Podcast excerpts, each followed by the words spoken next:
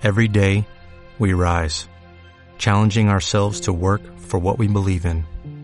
At U.S. Border Patrol, protecting our borders is more than a job, it's a calling. Agents answer the call, working together to keep our country and communities safe.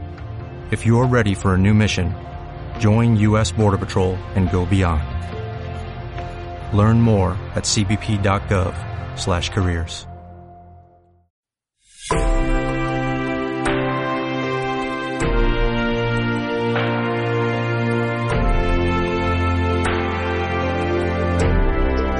Continuamos conociendo los contenidos del próximo Diabetes Digital, ese evento que tendrá lugar en Barcelona el 27 y 28 de septiembre y para el que mantenemos la comunicación permanente desde Canal Diabetes y hoy con la idea de hablar con Teresa Pérez Jiménez, que es enfermera con altas competencias digitales, diría yo. En Twitter la podéis conocer como DUE mayúscula de vocación.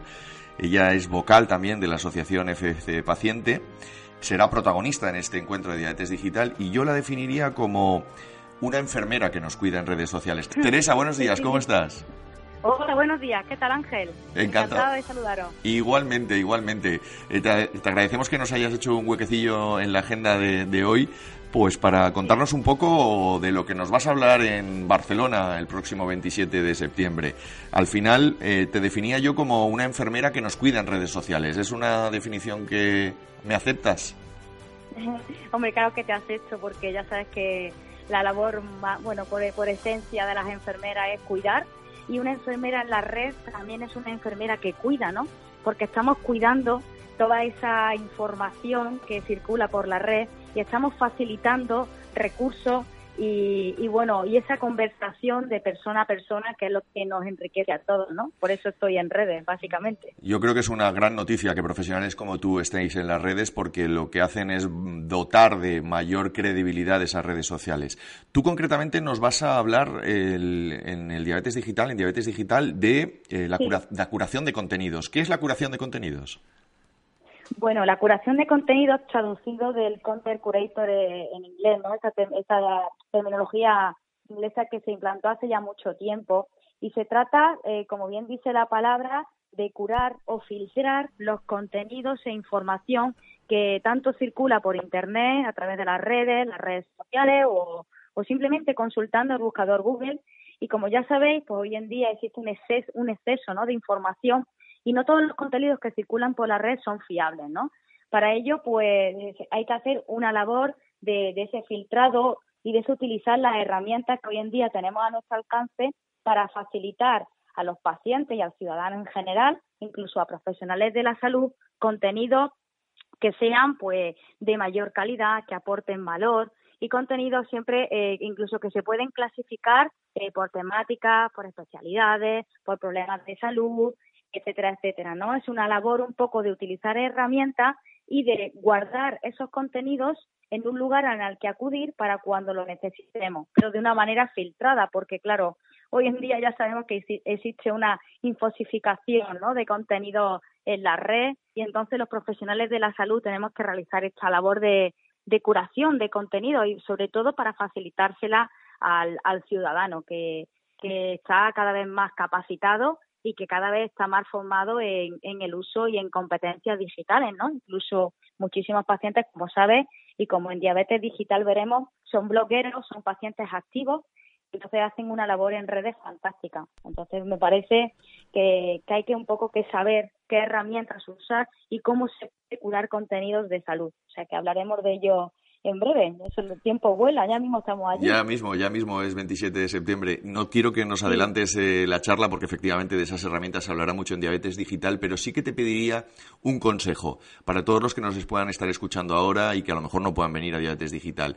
Eh, cuando uno se enfrente a la búsqueda de información en salud, una cosa mm. básica que tenga que tener en cuenta, en tu opinión.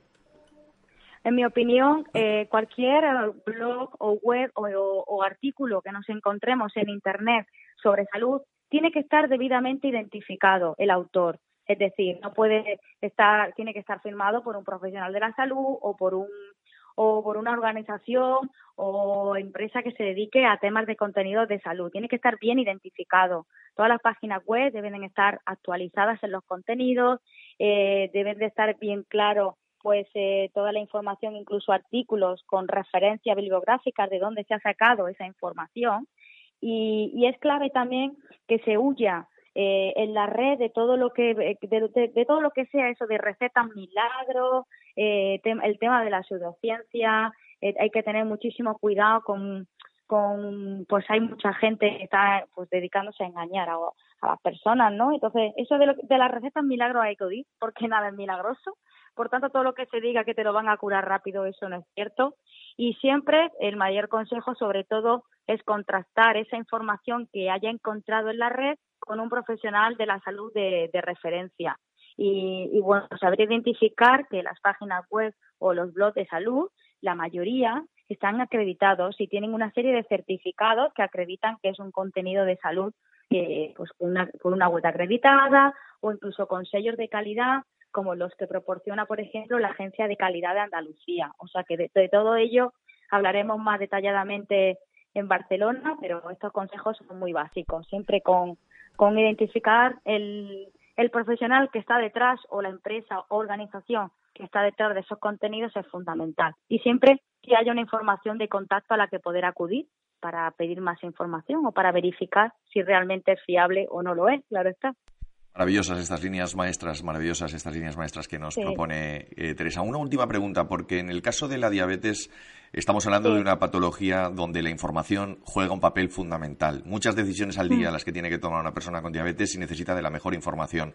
¿Qué análisis mm. general nos puedes hacer con respecto al tema de la diabetes y el consumo de información? Pues en, general en diabetes existe, bueno, existe una, una gran cantidad efectivamente de información en la red, pero a la misma vez eh, existen muchísimos profesionales y pacientes, muchísimos pacientes expertos en diabetes que están realizando en redes una labor fantástica.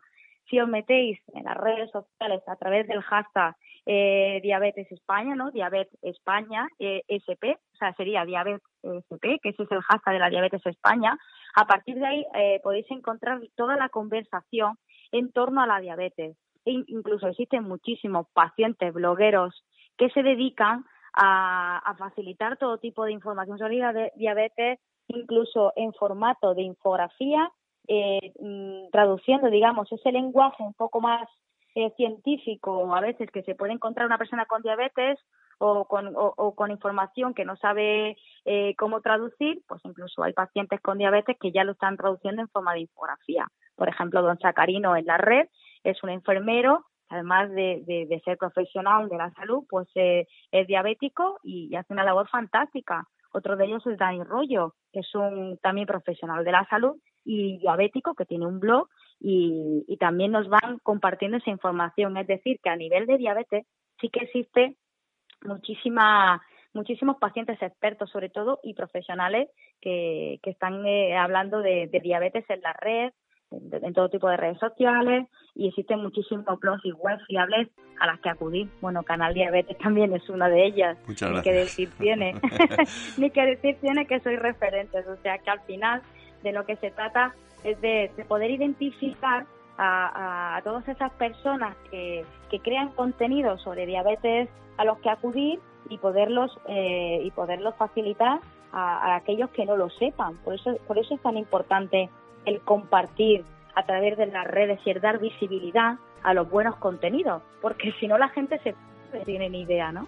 O sea que por ahí van un poco los tiros y yo creo que de todo esto en la jornada daremos bastantes claves para, para que poco a poco las personas estén cada vez más capacitadas de, de poder formarse e informarse a través de las redes.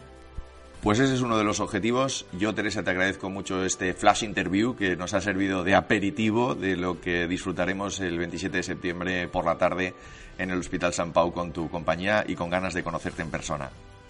Mm, igualmente, tengo muchísimas ganas de esta jornada, me hace muchísima ilusión porque os sigo en las redes desde que empezasteis con las primeras ediciones y bueno, para mí será un honor poder daros un abrazo en persona y, sobre todo compartir un rato en el que juntos podamos aprender. O sea que esa es la idea. Pues fenomenal. Gracias. Muchísimas gracias a ti. Gracias a ti, Ángel. Un abrazo. Un abrazo.